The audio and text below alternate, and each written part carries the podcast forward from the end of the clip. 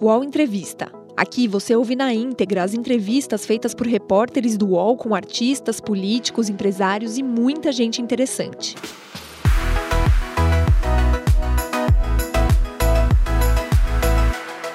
Olá, eu sou Luísa Souto de Universa. Hoje aqui no Rio de Janeiro sendo recebida pela atriz Nanda Costa, a Érica de Amor de Mãe. Nanda, obrigada por nos receber aqui hoje. Obrigada a você, Luísa. É um prazer estar aqui e falar com vocês. Nanda, a Érica, desde o início da novela, vem recebendo algumas rasteiras da vida. Ela já, a personagem já tem uma vida de, é, de sofrimento ali junto à família dela. Nos próximos capítulos dá para tomar uma nova rasteira, uma nova revirada aí da vida amorosa. Uhum. Mas mesmo assim ela se mantém íntegra, uma pessoa correta. Parece coisa de novela, né? Tomar rasteira e se manter correta. É, não sei, acho que depende muito do caráter de cada um, assim, de como as pessoas, né, como cada um lida com as dificuldades, com os desafios, assim, eu acho que a Érica, ela tem, ela teve uma base familiar, né, com essa mãe leoa, essa dona Lourdes, que é uma mulher incrível, que é íntegra, digna, correta, e ela foi criada com muito amor, assim, ela conseguiu distribuir bem, espalhar esse amor para todos os filhos, assim, então acho que Cada filho tem a sua personalidade, né? Um é bem diferente do outro, mas eles têm respeito, sabe? E acho que isso é uma coisa que, que, a, que a gente aprende a respeitar o outro, o espaço do outro. Eu acho que ela tem uma vida é, difícil, assim, até pela, pela grana, poucas. É, é, poucos recursos, mas ela é uma menina muito leve, assim, que apesar de tomar essas rasteiras, ela fala: peraí, não vou ficar aqui em casa sofrendo, chorando. E eu acho que ela não, não tem uma vida sofrida, eu acho que ela tem uma vida com muitas dificuldades, mas ela consegue passar por cima de tudo isso e está sempre sorrindo de bem com a vida. E onde vocês se encontram e onde vocês se distanciam? Eu acho que essa, essa base familiar eu também tive, assim, sabe? E às vezes eu, é, quando eu estou num momento de dificuldade, de desafio, sem saber o que fazer, como lidar com alguma questão, assim, eu penso de onde eu vim, sabe? Que é geralmente para onde eu vou. E aí vou para Paraty, vou encontrar minha avó, minha mãe. Eu venho de uma família de mulheres muito fortes, assim, sabe? Trabalhadoras, batalhadoras, guerreiras, assim. Então eu sempre falo, pô, não é possível, eu sou neta da Marinês, sabe? Como que eu não vou dar um jeito de resolver esse problema, sabe? A minha avó é, parece muito com a dona Lourdes também em algumas algumas questões ou um jeito de falar, sabe? E a vida é assim, se eu for ficar esperando tá tudo bem para sorrir para a vida, nunca vai dar certo, sabe? Porque sempre tem alguma coisa que a gente precisa melhorar ou resolver. Acho que acabou o conflito, acabou a vida, sabe? Então isso é uma coisa que nos acompanha. E aí vale prestar atenção na forma como a gente lida, né, com tudo isso, assim. A trama, inclusive, ela aborda muitos temas que a gente tem discutido muito realmente ultimamente, que são, por exemplo, relacionamento abusivo, uhum. relacionamento tóxico, não só entre casais, mas mãe e filho, por exemplo. Uhum. A gente uhum. tem ali a personagem da Adriana Esteves, que é um, uma mãe um pouco exagerada é. ali na criação do filho. É, você já se viu nesse tipo de situação? Olha, eu nunca me percebi. É, eu acho que eu não vivi. que legal. Pousou um bem lindo ali. É, me emocionou bem TV. é muito louco. Não, eu nunca, eu nunca, eu nunca é, vivi uma situação dessa, eu nunca me percebi. Acho que hoje em dia, como a gente fala mais sobre tudo isso, fica tudo mais claro, você identifica muito mais rápido. E até amigas ou pessoas que estão passando por alguma coisa e quando abrem, troca, falam, opa, sabe? Isso é abuso, isso não pode. A gente está mais é, consciente do que é, da onde acaba o limite, sabe? Então eu acho que isso é importante, mas nunca é, não me lembro assim de uma de uma relação abusiva para contar assim. Você acabou de falar que viveu numa casa de mulheres, muito parecido com a sua personagem. Uhum. A sua personagem ela não cresceu com uma figura paterna. É. é. E me parece, pelo menos na novela, que a falta dessa figura paterna não, não causou um grande trauma na família. Uhum. É, você também viveu isso. Você não cresceu uhum. com seu pai. Como? E era isso. Eu, agora vai entrar o Bem TV, assim. Eu estava esperando a deixa, porque no dia que eu fui criada pelo meu avô, é, junto com a minha avó. Minha mãe foi mãe aos 16 anos, super novinha. Meu pai foi embora quando eu tinha um ano de idade e eu fui criada por uma mãe adolescente pelos meus avós. E o meu avô, ele foi a figura paterna mais incrível, assim, era a pessoa que eu mais me dava bem, que eu mais entendia e que eu falava que, quando era criança, né, que queria ser atriz, a minha mãe e minha avó falavam, olha, é muito difícil esse meio, tem muita gente... E aí é, eu lembro que quando eu vi isso, eu falei pro meu avô, meu avô falou assim, queira o Oscar mira no Oscar e vê onde você acerta. Então ele foi o cara que me incentivava, que me ensinou a sonhar, sabe? A ir atrás dos meus sonhos, de correr, de acreditar. Então ele foi essa figura. E aí na hora que eu estava falando das mulheres importantes, porque quando meu avô faleceu, é, foi em 2009. E, e assim que ele faleceu, pousou um bem em cima do caixão. E aí esse BenTV ficou em casa durante um mês, assim, a gente sempre sentia a presença do meu avô no BenTV. Agora eu estava falando das mulheres fortes, que eu fui criada por mulheres fortes, fui um BenTV, e meu avô, parecia que meu avô estava falando, ih, não vai lembrar de mim?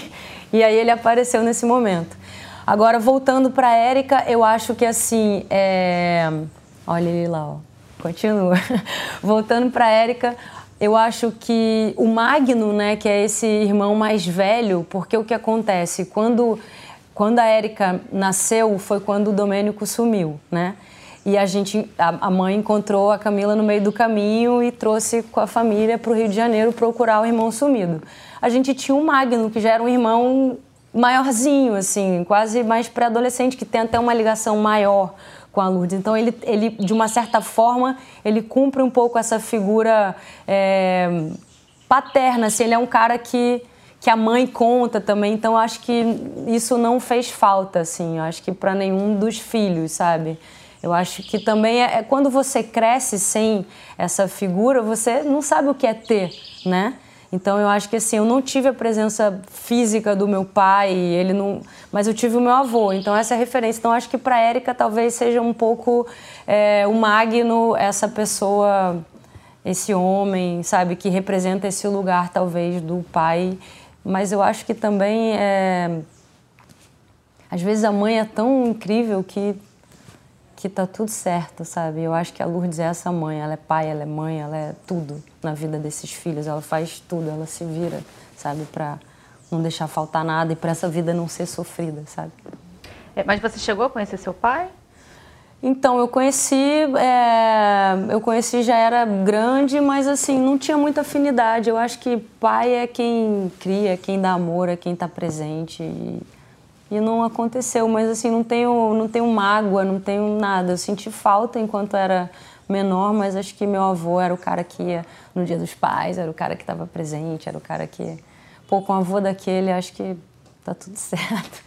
E é curioso, né? Um, um homem, um idoso, e, e, foi o cara que te incentivou primeiro para tudo. É. Acho que até li que até o seu, seu namoro é. com uma menina, foi, foi ele é. que foi o primeiro a incentivar. É, meu avô morreu jovem, aos 60 e poucos anos, né? Que hoje em dia é jovem. Assim, ele não foi um avô idoso porque minha mãe queimou a largada. foi mãe com 16, então meu avô era super novo também, minha avó também, assim. Então, era a minha avó foi avó com 45, sabe? Então, meu avô não tinha nem 50. E a minha mãe tinha 17, 16, 17. Você, é, bom, há 33 anos, Paraty ainda era uma cidade pacata. Super. Aí era, né? É bom, super, é bom frisar isso. Super, assim, era... É. Não, é, é, isso. Era uma cidade pacata, distante do Rio. Você viveu num, num lar ali com seus avós, com a sua mãe nova. É, mas, mesmo assim, naquela época, vocês já conversavam muito abertamente, por exemplo, sobre sexualidade? Ou você teve uma criação mais conservadora? Olha, eu acho que lá em casa é, a nossa religião sempre foi o amor, assim, e a conversa. A gente sempre. Meu avô, ele. Meio-dia era hora do almoço, né? Minha avó tem uma loja que ela herdou da mãe, que, era, que foi uma das primeiras vereadoras do estado do Rio de Janeiro, talvez a primeira, Josefina. Minha família veio do Líbano há 300 anos, eles mudaram para Paraty, aí a minha avó, a minha bisavó Josefina Gibrail Costa, abriu essa loja que chama Casa Costa, que existe até hoje, que a minha avó herdou e cuida, é uma loja super tradicional na cidade. Então, assim, Paraty era uma cidade menor, né, na época, e todo mundo conhecia todo mundo. Então, tipo, ah, tô brincando na praça com fulano. Que fulano? Filho da fulana. E a minha avó sabia que era, ah, então tudo bem.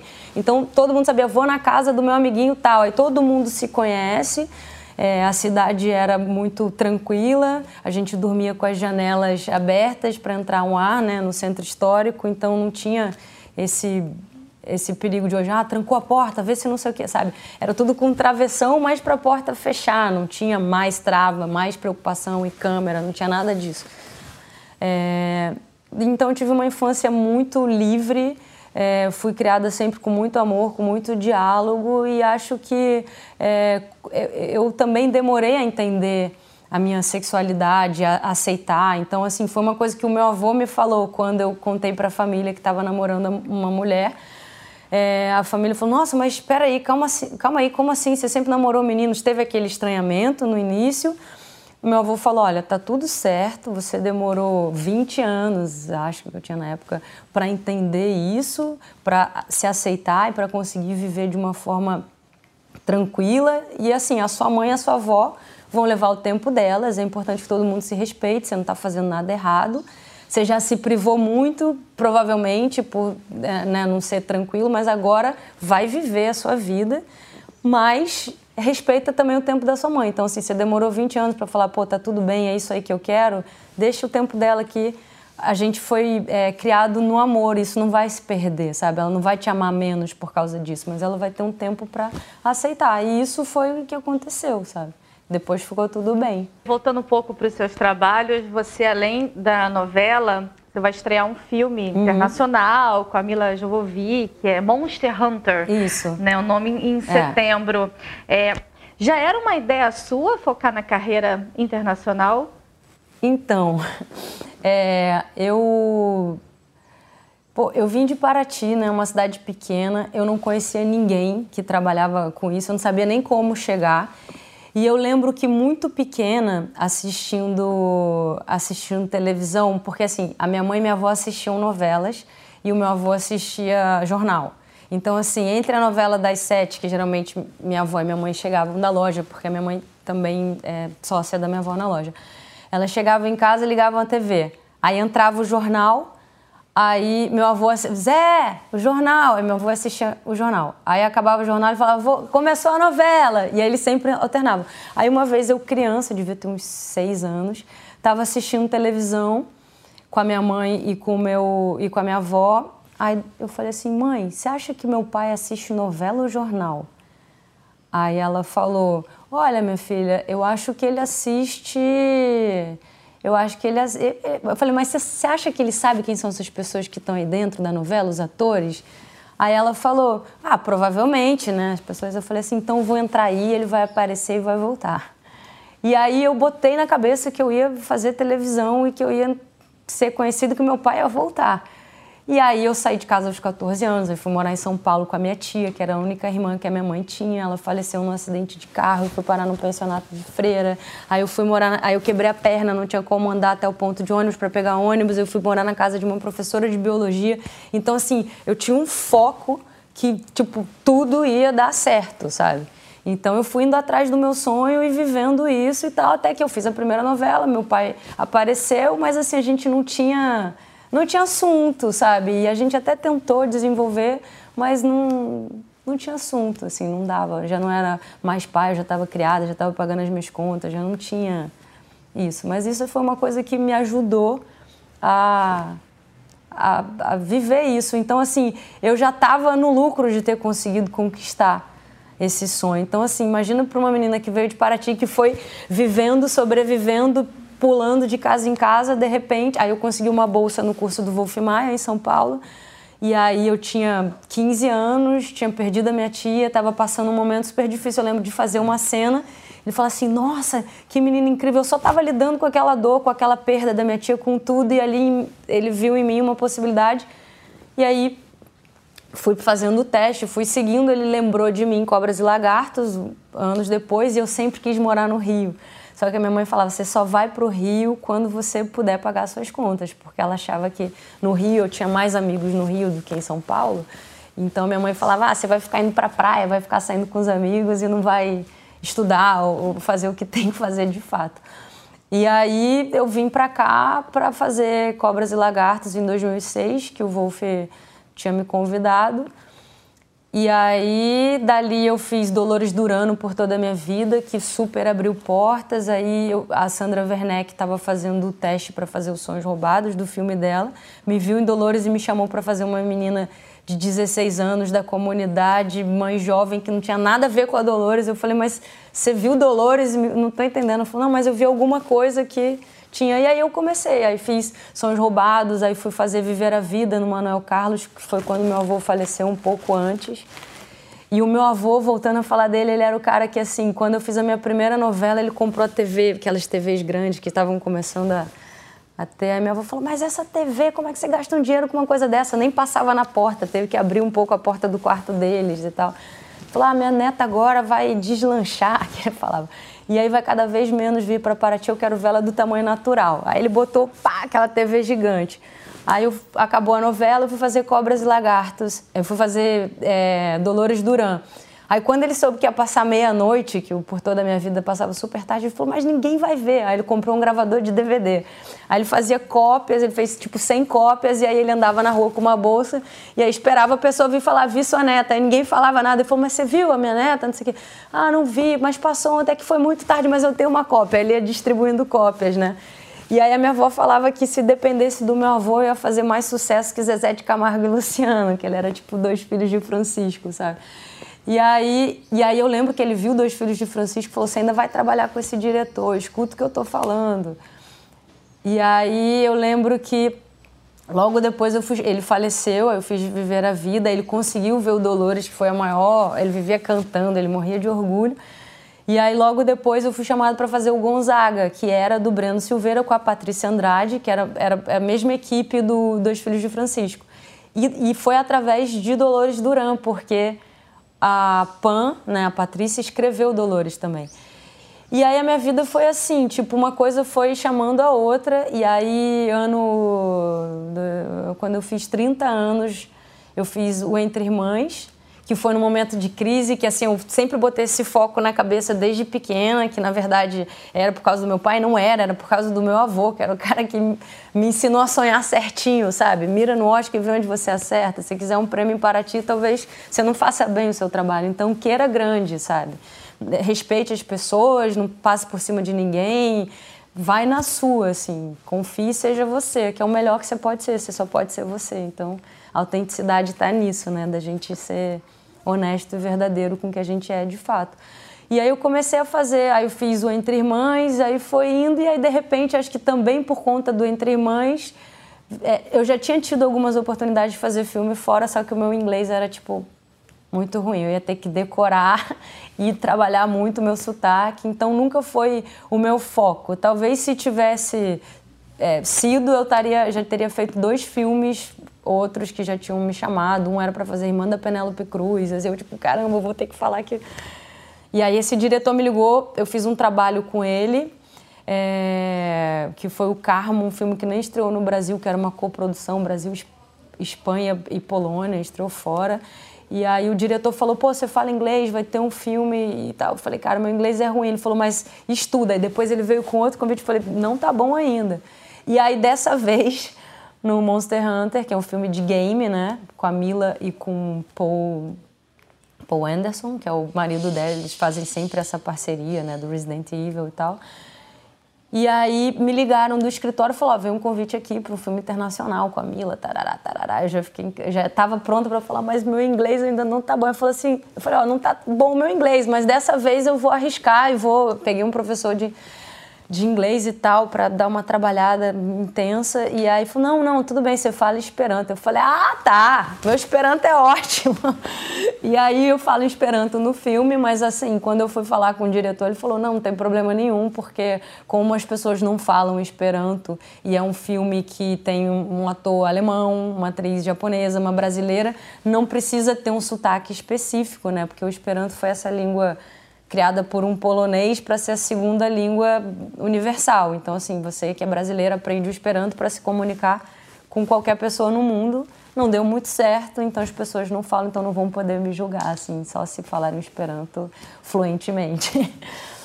Mas é isso. E aí acabou acontecendo. Então, é, acho que aconteceu. Como, como tudo que vem acontecendo, as coisas geralmente chegam, assim.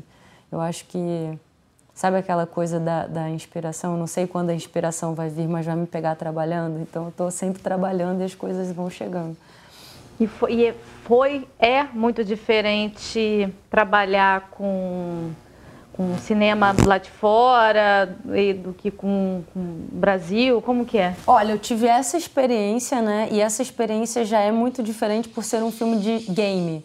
Não é só um filme de ação. Então, é, você contracena muito com chroma key, é, você contracena com é, monstros que não existem. Então, tipo, eu tô matando um monstro e tem uma arma e superpoderes. Então, assim, eu nunca, nunca vivi isso, sabe? É, foi muito legal. E eles escaneiam também o corpo inteiro. Aí teve uma cena que o diretor falou para mim Falei, pô, eu acho que eu virei na hora errada, porque tava um barulho, eu não tava escutando. E aí ele diz é, para mim, é, não, não se preocupa não que eu faço você virar na hora certa. Eu falei, mas como? Ele falou, não, depois a gente vai escanear. Então tem essa coisa 3D, porque imagina, se vão botar um monstro contracenando comigo, eles podem alterar minha, minha, minha minha, minha cena, né, meu acting com, com isso, assim, com, na pós.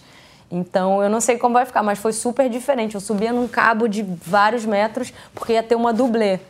Aí eu fui assistir o um ensaio da dublê porque ela cai de, ela salva um dos protagonistas e desce do cabo e tal. Aí eu, ele perguntou: "Você tem medo?" Eu falei: "Medo nenhum, é para eu ter?" Ele falou: "Não". Aí dispensamos a dublê eu descia de um cabo de aço, tipo de sei lá quantos metros e, e lutava com os monstros e me jogava e rolava no chão, então não teve não teve problema nenhum. Os podcasts do UOL estão disponíveis em todas as plataformas. Você pode ver a lista desses programas em uol.com.br/podcasts. Recebe salário, faz transferência, pagamento, recarga de celular e até empréstimo, tudo sem taxa. PagBank, a sua conta grátis do PagSeguro. Baixe já o app e abra sua conta em 3 minutos. É, a gente acompanhou nos últimos dois anos um movimento que surgiu lá fora, que foi o Me Too, uhum. em que muitas atrizes americanas falaram abertamente sobre assédio sexual, abuso, assédio no trabalho. É, você agora que teve essa experiência internacional, não sei se teve oportunidade de repente de conversar com as, com as mulheres do elenco sobre isso, uhum. mas como você enxergou esse movimento? E eu também queria saber se em algum momento da sua vida, você que trabalha desde nova, aconteceu algum episódio que hoje, parando para pensar melhor, você considera aquilo um assédio no trabalho? Olha, eu acho que é logo depois que eu comecei a trabalhar, eu já comecei a, tipo, namorar mulheres. Então, é, eu acho que eu não falava publicamente em entrevistas, ou porque acho que a vida minha não interessa.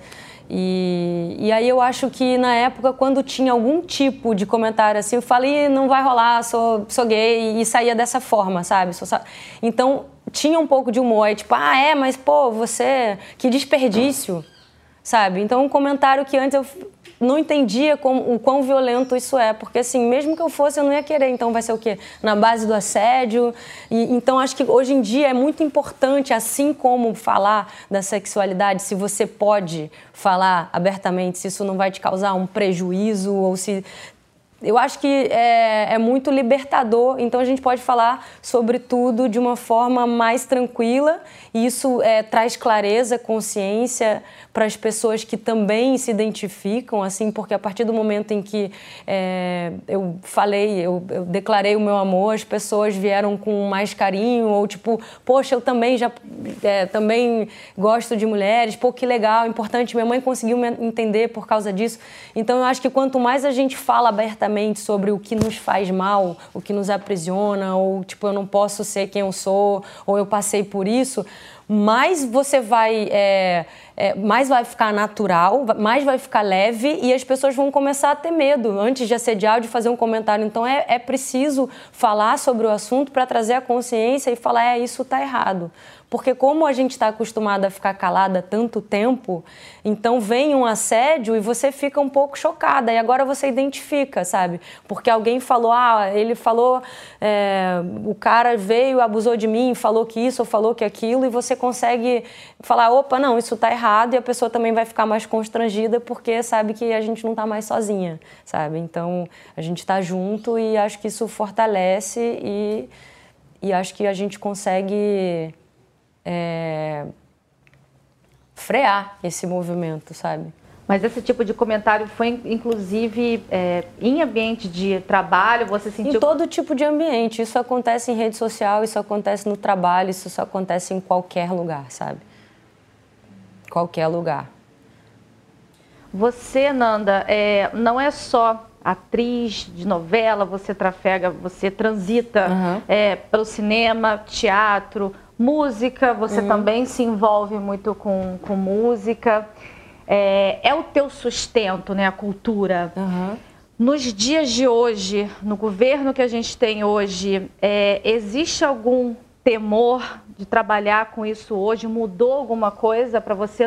Eu digo no governo de hoje porque é, a cultura, os artistas, eles já, já são vistos com desconfiança isso uhum. há séculos. Uhum e a gente hoje parece que vive uma perseguição maior a essa classe ou não? Para você tudo bem? Não, não mudou nada? Não te Não, atinge? claro que mudou, claro que mudou e vem mudando há muito tempo. E eu acho que às vezes é como o ciclo das marés, assim, sabe? Uma hora a maré tá baixa, uma hora a maré tá alta. Então eu acho que assim, para várias mulheres que começaram lá atrás, que as atrizes eram tidas como sabe, garotas de programa, que, enfim, que eram putas, que eram isso, que todo o preconceito, tudo que elas lutaram para isso ser uma coisa como trabalho. Ah, o que, que você faz? Teatro? Não, eu sei, mas você trabalha com o quê? Sabe, eu tenho a sorte de hoje conseguir viver do meu trabalho sabe, de me sustentar dessa forma, mas eu tenho muitos amigos e amigas que, assim, estão passando dificuldades e que isso já acontecia lá atrás, que, sei lá, ficava sem trabalho, ia trabalhar em shopping, ia trabalhar isso, ia trabalhar aquilo. Eu acho que é, com a internet, com tudo isso, tem muita coisa mudando, né? Você tem outras formas, hoje em dia tem youtuber e tem coisas e tem é, é, public post, e tem isso e tem aquilo, então tá tudo ficando meio misturado e eu acho que ao mesmo tempo que tem essa perseguição, é importante a gente se posicionar, a gente é, enquanto artista, assim, porque às vezes você, você é atacado por se posicionar ou por não se posicionar. Ah, você não vai falar nada, então assim, eu acho que você tem que saber o que você está falando, o que você acredita, o que você defende. Então, pô, eu vivo do cinema e aí eu vejo o que está acontecendo e não vou falar nada, não vou me posicionar sabe? A gente tem que lutar por tudo isso, assim, por, por, por essa galera que está chegando, por essa galera que já fez tanto por nós, sabe? Então eu acho que é fundamental e a gente não está vivendo um momento relax, sabe? Longe disso. Mas está te prejudicando hoje de alguma forma? Eu estou numa posição de privilégio, né? Eu estou emendando um trabalho no outro, eu fiz um filme internacional, eu estou fazendo uma novela das nove, eu estou é, sou embaixadora de uma marca super legal que eu super me identifico, que é a Reebok, que é de esporte. Eu treino, então assim, eu acho que é, é, eu, é difícil eu falar, mas não dá para negar que está acontecendo que está acontecendo do meu lado, com os meus amigos e tá tá na nossa cara, sabe? Mas você considera que uma atriz, no caso a Regina Duarte, que hoje assume uma pasta da cultura, ela pode mudar alguma coisa para melhor? Cara, eu espero muito que sim, né? Porque é quem está nesse lugar e a gente precisa dessa pessoa para lutar pela nossa cultura, sabe? Então eu espero que sim.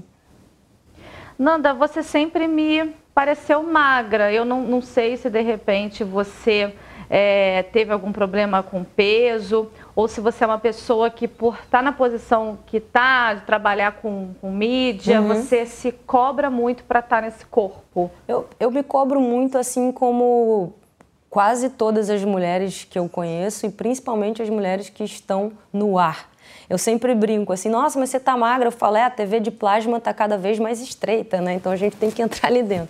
Só que eu acho que o mundo tá mudando, sabe? E eu acho, é, eu nunca é, cobrei do outro, ou de uma namorada, ou de uma mulher, ou de uma pessoa que eu contraceno, ou de uma outra atriz, de ficar olhando e falar, aí, tá sempre me assusto quando eu vejo algum amigo falando, não, eu queria dar uma emagrecida, é porque eu tô meio inchado. Eu falei, gente, e às vezes eu me vejo nesse lugar também, porque é muito cruel e hoje em dia existe Photoshop, aplicativos e coisas e sempre é tipo foto, foto que eu posto e fotos que me marcam, sempre tem uma diferença sabe? E com vídeo isso é mais difícil de acontecer porque a gente ainda não tem um aplicativo de vídeo que você vai tratando todos os problemas. Então, geralmente você vê uma foto e você vê no vídeo e fala, ah, não tá tão, ah, mas é foto, é ângulo, é um monte de coisa. Então, eu acho que assim, eu já, é, hoje em dia, o que eu mais priorizo e o que eu mais valorizo é a saúde, sabe? Porque eu já tive muito mais magra, já tive muito mais sarada, já tive talvez muito mais bonita para um padrão de beleza e eu não estava bem, eu não estava feliz. Então, assim, entrava por aqui, saía por aqui, ah, como você tá linda, você, como você tá linda, nossa. E eu falo, pô, você não sabe o que eu estou fazendo para estar tá linda desse jeito. Então, assim, já fiz muita dieta maluca, já tomei remédio para emagrecer, já tive rebote, fiquei com depressão depois por conta do remédio. E, assim, isso não vale, porque a vida é muito rápida, passa muito rápida. E às vezes eu vejo pessoas muito preocupadas em estar tá magra ou estar tá gorda, e daqui a pouco começa a ter uma ruga, começa a envelhecer, aí começa a fazer isso. Come... Então, assim, isso não vai passar. Então, se a gente não tiver prazer em viver, em estar tá, é, presente no tempo, no trabalho, na, no diálogo, na conversa, a vida vai passando quando você vê, você ficou a vida inteira, sabe, aí tomando remédio para emagrecer, aí toma remédio para sair da depressão, aí toma remédio para isso, aí faz uma dieta, aí passa fome, aí quer sair com os amigos e não toma cerveja porque não quer engordar. Então, hoje em dia eu tenho uma vida muito mais feliz assim e, e, cuido muito da minha saúde. Hoje eu com as dietas eu aprendi o que faz bem o que faz mal como comer de tudo e, e, e ter um equilíbrio né? Eu acho que a, vir, a, virtude está no meio assim. Então eu cuido muito disso e aprendi a ter prazer pelo esporte que foi uma coisa que o Jun me ensinou que eu perdi ele é, ele faleceu ano passado mas eu lembro de chegar no Jun em 2014 e aí falei para ele, falei, cara, eu quero secar, eu quero emagrecer. E ele falou, quanto tempo eu tenho? Aí eu falei, tem uns três meses, dois, sei lá, porque eu ia começar uma novela. Ele falou, olha só, a gente vai treinar, começar treinando duas vezes por semana no máximo. Eu, como? Às vezes eu treinava cinco vezes por semana, não chegava no resultado. Como que eu vou conseguir em dois dias? Ele falou, se você chegar com essa ansiedade para perder logo, você pode é, acabar comendo mais, treinar muito, sentir fome, se machucar você, a gente vai ganhar no descanso. Então, assim, vamos, vamos organizar esse treino junto com uma alimentação.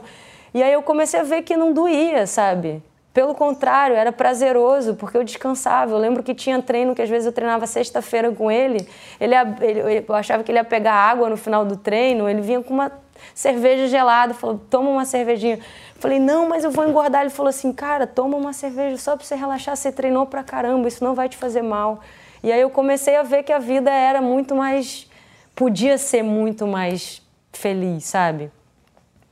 E hoje em dia eu não consigo ficar sem treinar. Antes eu ia me arrastando, ai que preguiça, ai que saco, vou ter que treinar, meu Deus, sabe? Então eu achei um lugar de treino legal, eu vi que tudo bem, que, sei lá, passar um final de semana, beber, pra, beber comer fritura, comer isso, comer aquilo e depois é, eu tinha o meu treino na segunda-feira, ia voltar para o cotidiano e ia estar tá tudo certo.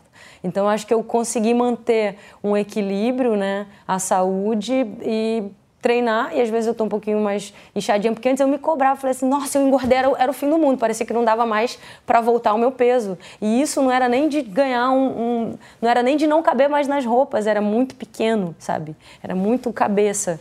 Então, hoje em dia, eu vejo essas mulheres empoderadas que conseguem postar foto de biquíni com corpo natural, sem usar o Photoshop, sabe? Esse movimento corpo livre é a coisa mais emocionante. Talvez se tivesse um movimento desse, eu teria sofrido muito menos lá atrás, sabe? Então, eu acho que isso está tendo, é, tá tendo um movimento muito importante, assim, do, sabe, do, do do amor próprio, de saber que isso é normal, sabe? Eu ainda não tenho tanto esse, esse relaxamento de, tipo, ver uma foto minha em que a barriga tá dobrando e postar. Eu evito, sabe? ainda tem uma coisa. E a minha barriga é uma barriga normal e super pequena, sabe? Então isso é uma coisa que eu tô buscando, assim, de, tipo, tá mais, cada vez mais tranquila com isso. Existe, inclusive, um clamor de, de, mulheres, até nas redes, até com esse movimento, uhum. é, de ter mais mulheres com corpo normal na TV, Sim. porque a gente acabou, por exemplo, de passar pelo carnaval e só o que a gente vê são mulheres belíssimas que dizem que ficaram um dia sem comer uhum. ou só comeram ovo. Uhum. E aí na TV a gente ainda vê mulheres muito magras, com uhum. cabelo liso. Uhum. E as mulheres pedem: cadê as mulheres gordas? Cadê as mulheres negras com cabelo diverso? É, como você é, acha que pode contribuir para que tenha ao seu lado ali trabalhando uma protagonista negra, uhum. gorda, gay? Uhum. É, eu acho que isso está é, tá mudando muito em todos os lugares, assim, porque é, antigamente eu achava que depois que eu me assumisse que não ia mais me chamar para fazer uma personagem é, pelo preconceito e pelo, pelo preconceito como como eu vejo também no Brasil, assim, todo o movimento que teve antes. Eu tinha muito medo de me assumir e falar, ah, e agora? Sabe? Como é que vai ser? Porque tinham poucas mulheres falando sobre isso. E hoje em dia a gente vê que tudo bem. A gente vê, pô, Vitória Estrada tá aí trabalhando protagonista e tá com Marcela, que é uma outra atriz, um casal lindo, maravilhoso. Isso não interfere em nada. E eu demorei um tempo para entender que assim, meu trabalho é o meu trabalho. A partir do momento em que eu tive essa confiança na atriz que eu sou, sabe? Tipo, tá tudo certo, porque às vezes o medo é por outros motivos, sabe? Então, eu, eu vi que tá tudo certo e eu acho que isso vai facilitando para todo mundo. Isso, a, a, as meninas que falam hoje em dia não tem mais medo, porque, pô, a Nanda tá trabalhando, a Vitória tá trabalhando, aí você começa a ver as atrizes trabalhando e isso tá tudo certo, sabe? Então, eu acho que tem esse movimento. É Jessica Ellen, que é uma atriz incrível, assim, é inquestionável o trabalho, a potência que ela tem. Eu sou super fã dela, ela super se posiciona com a religiosidade dela, sabe? Com tudo. Então isso é muito importante a gente falar e ver que as pessoas estão trabalhando, porque antigamente a gente achava que tinha um padrão, que tinha que ser. Porque eu já ouvi muitas vezes assim: ah, mas a sua beleza, você é, pô, é bonita, mas não é aquela beleza padrão, loura, de olho claro. Era tipo assim: qual é o padrão de beleza? De que padrão estamos falando, sabe? Temos somos brasileiros e temos milhares de padrões possíveis, sabe? Então eu acho que isso é muito importante. Agora, eu não tenho vaidade com com os meus personagens, com a pessoa jurídica. Se for para interpretar uma gorda, de cabelo raspado, eu vou, vou fazer. Então, assim, se ela for rata de academia, malhada, nanã, se eu conseguir fazer isso, se eu tiver tempo para fazer isso com saúde, sem fazer as loucuras que eu fazia, eu vou fazer e vai ser um desafio, eu adoro desafio. Então, minha vaidade não tá aí, sabe? Então, assim, qualquer personagem que eu vestir a camisa, que eu me apaixonar, eu vou me entregar de corpo e alma e não vou ter problema em ficar magra, feia, bonita, gorda. Isso não é uma questão, sabe? Então, assim, no caso da Érica, eu acho que ela é uma menina, ela tem, ela tem 20 e poucos anos, eu já estou com 33, então eu tento trazer essa coisa para ela de mais menina e cuidar da, da, da, pele, da saúde, de, sabe, do corpo. Eu acho que ela pede isso também, mas não teria problema nenhum se ela fosse é, gordinha. Porque ela é interessante pela pessoa que ela é, pelas coisas que ela fala. Então, isso é uma, é uma eu, eu tava outro dia fazendo uma cena que eu tava com uma calça jeans de cintura alta e ela era bem apertadinha. Então, quando eu tava em pé, tava tudo certo. Quando eu sentei para ensaiar, eu tava apertada. Aí no ensaio eu abri o botão. No gravando eu ia falar, ó, oh, não. Aí eu falei, por que não? Era um, um, uma discussão com o Raul, um papo com ele. Aí eu peguei e abri o botão para conversar com ele, sentei na cama e eu respirei melhor, eu fiquei mais à vontade. Então é uma coisa de de você estar à vontade. Eu acho que a arte acontece no relaxamento. Então, se você estiver bem com seu corpo, estando é, gorda, magra ou qualquer coisa, mas se você está bem, o que eu não acho legal é quando você não está confortável. Porque às vezes, ai, deu uma engordadinha, mas não estou me sentindo bem, aí não fica natural, sabe? Mas você já chegou a negar um trabalho, seja porque você não acreditava naquilo ou porque era de repente uma nudez gratuita? Já, eu já fiz, por exemplo, Febre do Rato, que eu, eu fui conversar com o Cláudio Assis, que é um filme é, super é, premiado, um filme incrível, preto e branco, fotografia do Valtinho Carvalho, quase tudo plano sequência, tem uma trilha incrível.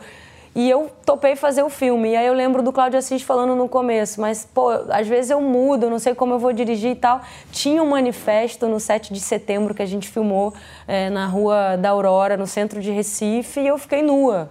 E chegou um camburão, iam prender a gente porque a gente tinha autorização para filmar, mas não tinha autorização para filmar nu às quatro da tarde no centro de Recife. E eu fui nesse, pô, sou artista, vamos lá. E eu lembro do Cláudio brincando, ah, você que é atriz de novela, não precisa tirar roupa, não, pode ir assim. E eu falei, é o quê? Vou tirar. Fui e fui, sabe? É, vamos lá, direito de errar. E aí tinha a ver. Mas assim, tinha a ver, não é porque o diretor me desafiou, é porque eu achava que cabia. Aquela personagem era irreverente, foi até com o Irandi Santos. E a gente passou, foi uma experiência incrível, sabe? Então, é, é, foi o que eu disse, eu não tenho problema em tirar a roupa do personagem a partir do momento em que eu vesti essa roupa, sabe? Eu não tenho esse pudor, eu não tenho esse preconceito, mas assim, se for uma coisa só para tirar, aí eu vou negociar, falar, cara, precisa, vou tentar vir com os argumentos e ver se funciona ou não funciona. Mas é, eu já neguei, por exemplo, um filme que me chamaram, me mandaram um roteiro e eu quis tanto fazer o personagem da outra atriz que quando me falaram, eu falei, olha, eu não vou fazer não. Aí me perguntaram por que você não gostou. Eu falei é que eu gostei muito mais do outro e eu não quero contracenar com uma atriz que está fazendo uma personagem que eu desejei, porque aí eu posso trabalhar minha inveja, sabe? Eu não tô afim de sentir inveja ou de ficar. Então foi uma coisa que eu falei, é melhor não, e abrir o jogo, sabe? Porque eu acho, acho ruim você. Se eu puder evitar, porque inveja é um sentimento que todos nós sentimos. Então, assim, eu estava cobiçando o papel da próxima. Eu não achei saudável para o filme, sabe? Eu não ia fazer tão bem. Acho que possivelmente outras atrizes poderiam ler aquele personagem e fazer com muito mais amor e paixão do que eu. E eu trabalho dessa forma, eu acredito nisso, sabe? Você voltaria a posar nua? Cara, eu, assim, hoje em dia eu tô. Eu não penso nisso, assim, não é uma coisa, foi uma pergunta que você me fez agora. Mas eu não me arrependo nem um pouco da minha Playboy, eu tenho o maior orgulho.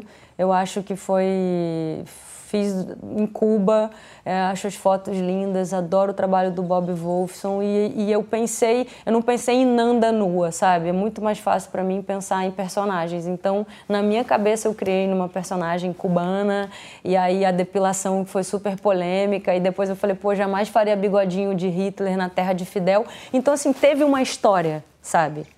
Teve um, uma história. Então, assim, foi legal de contar essa história. E eu lembro de passar na rua indo para locação. Falei, olha essa barbearia. Eu falei pro Bob. Aí ele falou, pô, que legal. Eu falei, vamos fazer aqui. Ele é. Falou, é. Eu fui tirar a foto. Aí ele foi pedir para tirar todo mundo. Falei, não, deixa todo mundo aí. As pessoas não sabiam, tava com o roupão. Sentei, ele viu a luz, viu a foto, eu tirei o roupão, ele deu dois cliques. Os caras olharam na hora. Ele falou, não, olha, não olha, não olha. Eles estão meio tensos. Mas, assim, foi uma experiência muito legal. Isso já tem muito tempo. Foi num outro momento da minha vida, num outro momento da minha carreira, num outro momento do país, da história, do feminismo sabe? Então eu acho que assim, foi muito legal de fazer, sabe? Comprei meu apartamento, tipo, tudo certo, não tenho nenhum arrependimento. Mas hoje em dia, assim, se você me dá um, um bom motivo, talvez eu não vejo por que não. A primeira pergunta que eu faço quando vem qualquer convite é por que não?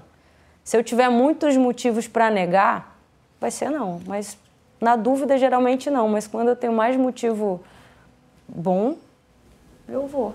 O bom motivo na época foi de repente a grana? Não, foi, foi fazer. Foi fazer a Playboy. E eu lembro que teve uma outra coisa também que publicaram uma foto do Febre do Rato em que eu tô nua. Eu tinha recebido, eu estava fazendo Salve Jorge, é, que era uma personagem que era traficada, é, passava por tudo aquilo. E, e eu lembro de vir o convite e negar. Eu falei, cara, não vou fazer. A primeiro falei, não vou fazer porque eu estou fazendo novela e provavelmente a Playboy quis porque eu estava protagonizando uma novela das nove. E eu falei, cara, não é o momento, não é agora, estou fazendo a novela, vai prejudicar a história da personagem. E neguei. E aí eu lembro que um site publicou: Nanda Costa nega tanto a Playboy e aparece assim em filme nacional praticamente de graça. Era uma coisa assim. E não botaram tarja. Ou seja, naquele momento a minha nudez estava avaliada, acho que era em um milhão e meio. E eu neguei. E aí eles usaram a minha foto. Então, assim, não, não poderiam usar, porque essa imagem não poderia ser usada pelo contrato em divulgação do filme então, assim, eles não falaram que eu estava de personagem. Fil Nanda Costa em filme nacional. Não tinha nome de personagem, não tinha nada. Distorceram, sabe quando pegam a imagem e dá aquela chatada? E era quase uma coisa assim, tá valendo Playboy, sabe? Então, assim, quando eu vi, quando me avisaram a repercussão que já tinha tido, já tinham, sei lá, bilhões de acesso. Então, assim, todo mundo já tinha me visto nua, sem assistir o meu filme, de graça. Eu falei, peraí, então peraí, vamos, vamos pensar nisso, sabe? E, estou processando esse site já tem anos e já ganhei a liminar e tá, tipo, no final do processo.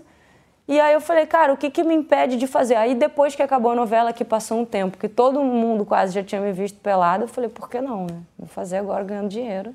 E ainda negociei melhor ainda. Então foi ótimo, mas não foi só pela grana, foi por porque eu quis fazer também. Você recentemente falou é, que congelou os óvulos, entrando agora um pouquinho no, no tema maternidade. Você está com 33 anos. Não sei se já aconteceu com você, mas eu com 35, o médico começa a falar loucamente. Você está ficando velha, tem que ter filho, isso, aquilo. Uhum. Foi por causa da idade? Você tem essa coisa na. Não, eu acho que tem muita coisa assim. É, eu sempre desejei né, ter filho, aumentar a família, fortalecer a resistência. E eu acho que com o Alan, essa vontade é, aumentou e depois que a gente começou a falar e pensar. É, e aí é fato que assim, né, os óvulos vão envelhecendo e se a gente tem a chance de poder congelar e adiar um pouco mais ou por, por um trabalho que chegue, a gente não sabe o dia de amanhã. Então, assim, querendo mais tarde, é, eu acho que é importante quem puder, porque não é um tratamento barato, né? Você poder congelar. Então, assim, é um luxo você poder.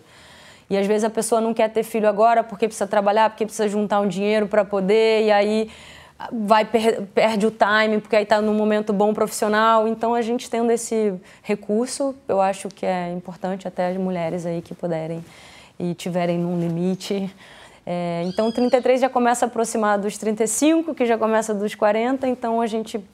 É, eu parei para congelar e é um desejo meu e agora vai depender do universo, porque a gente não controla tudo, né? Então, assim, eu já queria ter feito antes, mas aí veio um trabalho que não deu, aí congelei, e aí não sei o que, que vem daqui a pouco, então a gente está. Mas tem esse plano concreto, ó, daqui a dois anos eu vou gerar esse filho? Ah. Não, agora eu só quero falar de filho com três meses dentro da barriga. é, passa em algum momento pela sua cabeça, é, sabendo que hoje em dia as pessoas ainda não entendem outras configurações familiares, duas mulheres com filho, dois homens com filho. Passa pela sua cabeça em algum momento, caramba, como é que essa criança vai crescer num lar com duas mulheres? Eu acho que se crescer com amor e com verdade, eu acho que não tem como dar errado, sabe? Porque é isso, se você perguntar é, para um filho de duas mães que foi criado com todo o amor do mundo, com todo o respeito, com toda a dignidade, é, como é ser filho de duas mães, ele vai te responder: Eu só sei ser filho de duas mães, porque para mim é, é, isso, sabe? Eu não sei como é, não ser filha da minha mãe, da minha avó e do meu avô, sabe? É o que eu imagino, mas é a, é a minha vida, é a minha configuração familiar, sabe? Então eu acho que é isso. Você, sei lá, às vezes eu vejo uma, uma pessoa criada com mãe, pai, tudo direitinho, como é a família tradicional brasileira, aí o pai é violento, tem uma relação abusiva com a mãe, aí bota o filho de castigo por, ou bate no filho porque o filho é gay. Então, pô, eu vou acreditar nesse. Por que, que eu vou acreditar, sabe? Num formato que é o, o certo. Para mim, o certo é respeito, amor, carinho verdade, clareza, é, dignidade. Sei lá, para mim o amor, a família é isso. Assim, às vezes é família de amigos. Você não tem ninguém, você é criado num lugar que sua família, quem você chora, quem você conta na hora da dificuldade, na hora da alegria, é um amigo. Então, minha família pode ser meus melhores amigos, sabe? Então eu acho que isso não tem a menor preocupação com isso. Você falou ainda há pouco sobre mulheres que assumiram seus relacionamentos homoafetivos e continuam trabalhando, são mulheres normais como qualquer outra. Uhum. É, a gente vem realmente acompanhando muitas atrizes falando dos seus relacionamentos. Um pouco antes de você, acho que teve a Letícia Lima com a Ana Carolina, tem agora recentemente Camila Pitanga, enfim. Mas a gente não vê muito movi esse movimento com homens. É, seria porque é mais fácil para a mulher falar sobre sexualidade e relacionamento? Ou ainda existe mais preconceito contra os homens? Eu acho que, eu acho que assim, é, é engraçado a gente falar mais fácil para a mulher. Eu acho que nada é mais fácil para a mulher. Nem negociar é, cachê, nem negociar salário, nem conseguir ser boa no que a gente faz. Pô, Alan vem, ah, por exemplo, o exemplo da Alan. Alan é percussionista baiana, vem de um ambiente que os músicos, tipo, ela super precursora, sabe? Lutou muito, então assim, ela teve que ser muito maravilhosa no que ela faz para não botarem um homem que era mais mais óbvio. Então, assim, ela quase tinha que ser melhor do que os homens para se destacar, sabe? Então, assim, a gente tem que ser muito incrível no que a gente faz para a gente conseguir aumentar o nosso salário muitas vezes, ou negociar, ou virar chefe, sabe? Geralmente a gente consegue virar chefe, mas sempre tinha um homem ali naquele espaço. Então, assim, eu acho que o que a gente está. Eu acho que assim, a gente tem uma força absurda, né? A gente, pô, é, passa por coisas que os homens nem imaginam, como é, um ciclo menstrual, os hormônios, as oscilações do humor que vem por conta disso, e cólica, e gravidez, e, e o parto, e a mulher é muito poderosa. Então, assim, não sei se é mais fácil, eu acredito que seja mais difícil, porque já tem. Eu acho que o que acontece muito é o machismo. Então, assim, o preconceito, até o que os homens falam, ah, duas mulheres, ah, que desperdício, ou o próprio fetiche, sabe, ou desrespeito nesse lugar. Então, assim, eu vejo eh, homens, é, até amigos, com dificuldade de se assumir pelo preconceito, sabe? Então, geralmente, quando eu tenho algum amigo gay, geralmente fala que é bi, não, é, e assim, os bis tem muito preconceito. Isso existe também, mas às vezes é gay e, e, e, fala que é bi, e aí às vezes tem até amigas que falam, ah, eu sou só hétero. Eu falo, talvez você seja bi não praticante, sabe? Porque às vezes você não teve a oportunidade ou não tem o desejo, mas poderia em algum momento da vida se apaixonar. Então, assim, não se feche tanto, sabe? Não. não... E a gente não sabe, porque às vezes você se impede de viver uma experiência incrível por conta de preconceito, de machismo, de qualquer coisa desse tipo eu acho que é o machismo, assim, é o preconceito, sabe? Muito forte. Eu acho que quando são é, duas mulheres, acho que essa força ainda é maior. Eu acho que a gente fala, eu acho que é, é mais complexo, às vezes é, não é tão prático, né? Você você ter uma relação mais profunda. É só quando o homem começa a falar disso, é só você ver, tipo, numa relação é, hétero do homem, tipo, ah, eu vou jogar futebol, deu um problema, deu uma DR, aí quer resolver. E a mulher fica, não, cara, vamos conversar, vamos tentar resolver esse problema. E geralmente com. Claro que assim, tô generalizando também. Tem mulheres que são super práticas, tanto quanto. E, não conversam, não gostam de conversar sobre isso, mas geralmente tem um lugar de diálogo. Vamos entender? Ih, tá de TPM, vou esperar passar e aí daqui a pouco a gente vai ter. Você esfria a cabeça. Então acho que tem.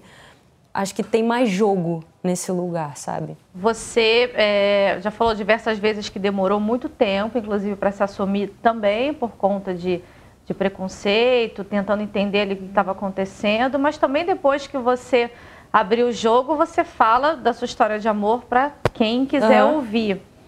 Hoje, é, você ainda tem alguma questão na sua vida que você está trabalhando de repente para jogar para fora, jogar para o universo, ou você considera que hoje você jogou tudo que eu você. Eu acho que para o universo, eu joguei um pouquinho agora falando, por exemplo, dessa questão com é, com o corpo, né? De, é, de buscar isso, muitas vezes assim um pouquinho de distorção de imagem, de me ver um pouco é, maior do que eu tô, sempre achar que tipo ah não vou caber nessa nessa roupa, tem um pouco disso ainda, mas eu acho que isso também vem muito dessa cobrança que é sabe antiga, sabe pela magreza, por essa ditadura. Hoje em dia eu tô tão mais relax com isso. E eu falei de uma coisa, acho que justamente porque já já relaxei, sabe? Antigamente eu falaria, não, eu super me cuido, eu cuido da minha alimentação, mas eu ia não falar do quanto foi difícil essa luta para manter um equilíbrio e a minha saúde, sabe? Eu acho que isso é uma coisa e, e é isso, assim. Não tem. Eu acho que uma coisa também estava ligada na outra, sabe? Quando você não está em paz consigo mesmo, assim, tudo fica maior, sabe? É, você me, me, parece que sempre teve bons retornos. Você mesmo falou, você não parou de trabalhar por causa disso. É, pelo que eu percebo nas redes, enfim, assim, as pessoas abraçam vocês, têm carinho por vocês. Mas quais foram os ônus? Tiveram ônus? Tiveram prejuízos concretos? Alguém de repente que verbalizou para você que não ia trabalhar com você por causa disso? Eu acho que são bônus, porque uma pessoa que não quer trabalhar comigo pela forma com que eu amo, pela verdade, eu também não quero, porque eu vou estar tá tendo que ser uma pessoa que eu não sou. Então, assim, eu acho que o maior ônus foi, é, foi me calar tanto tempo. Mas também estamos em outro momento, sabe? Olha, a onda de amor que a gente recebeu foi, assim, gigante. Bem maior do que eu imaginava.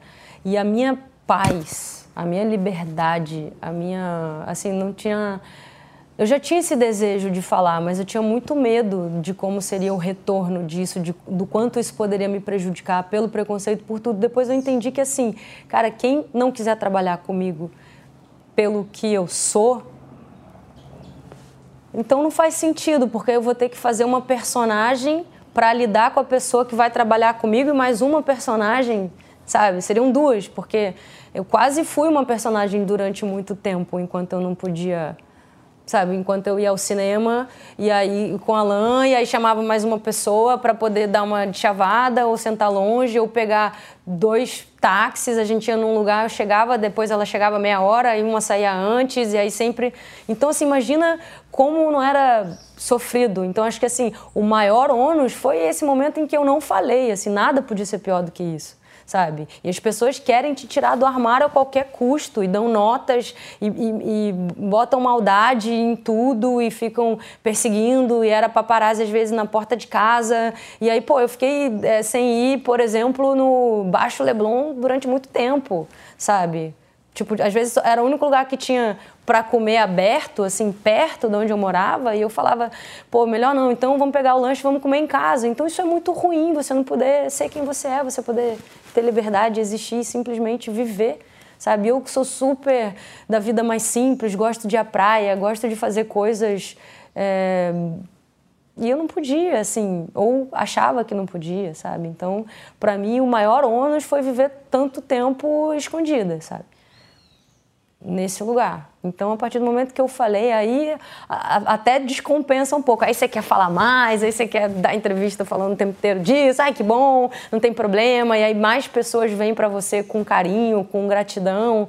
E isso só potencializa, assim, acho que ao casal e a nossa relação e a vida, sabe? E aí eu comecei a ter mais trabalho ainda. Assim, eu sempre emendei uma coisa na outra e agora era tipo papo de não vai dar, não vai dar. Ah, entrevista para não sei aonde, trabalho para isso, para aquilo, não dava para administrar, sabe, durante um, um tempo. Agora está mais tranquilo, assim, porque normalizou e, e vem outras pessoas, graças a Deus, para fortalecer isso e falar dos seus amores também. Assim, eu espero que os homens também consigam, porque não compensa, a conta não fecha, sabe? Você trabalhar pra caramba você passar trabalhar de segunda a sábado e às vezes domingo e ter que fazer isso, fazer aquilo e, e lidar e cuidar do corpo, e cuidar da saúde e de repente não poder viver. A gente não sabe o dia de amanhã, sabe? O Jun, que era meu mestre, ele de uma hora para outra, aos 44 anos, saudável, treinava, foi embora. E se eu for embora amanhã, o que eu vou deixar de história, de importante, de verdade para as pessoas? Aí vão fazer uma biografia falando da Nanda, depois, nossa, ela viveu escondida. Pô, que saco. Tô aqui de verdade, sabe? Podendo falar da minha vida. E por quais preconceitos e machismos você ainda tem que passar hoje? Eu acho que nem sei te responder essa pergunta. Assim, é... porque eu me coloco, sabe? Então eu não sei o que eu tenho que passar. Tem muitas mulheres passando por muita coisa, mas o que eu puder fazer para falar, para perguntar, sabe? Eu falo. Às vezes, tipo, uma cena que, é, sei lá, às vezes a direção vem e, e fala assim: ah, Nanda, essa cena você sabe que você vai ficar de calcinha e sutiã e tal, né? Tudo bem, né? Falei, tudo bem, mas você perguntou pro ator que está contracenando comigo se ele vai ficar de cueca também? Porque às vezes a gente fica e, e teoricamente o cara tinha que ficar, mas aí deu um jeito de sentar de bermuda, assim, tipo, ah, então vai ser igual para todo mundo. Então eu negocio com isso, sabe? Então eu tento trazer a consciência, porque é tão. O machismo é tão estruturado já que às vezes a gente nem percebe, sabe? Então acho que é importante a gente falar sobre isso para passar cada vez menos. Para fechar a tampa, você que contou aí a sua história de luta desde os 14 anos, desde muito cedo, é, você hoje se considera uma mulher realizada, com, com uma vida confortável? Você tem a sua casa, você tem suas coisas? Olha, eu me considero muito, assim, muito, muito privilegiada, muito. É... Pô, estou muito feliz, assim, tô encontrei um, um, grande amor, sabe? Vivo essa história, estou na casa dos sonhos, é, sei lá, só tenho que agradecer, assim, acho que trabalho, é, poder ser de verdade, poder ser quem eu sou, poder estar tá aqui conversando e ter um interesse, sabe? É, me sentir, poder falar o que eu penso, sabe? Eu acho que isso é, é maravilhoso, poder ser de verdade. Nanda, obrigada mais uma vez por receber o universo aqui no Rio, na sua casa. Brigadaço mesmo, sucesso sempre. Eu que agradeço. Sucesso para todos nós. É isso. O Ao Entrevista tem edição de áudio de Amer Menegassi e coordenação de Diogo Pinheiro.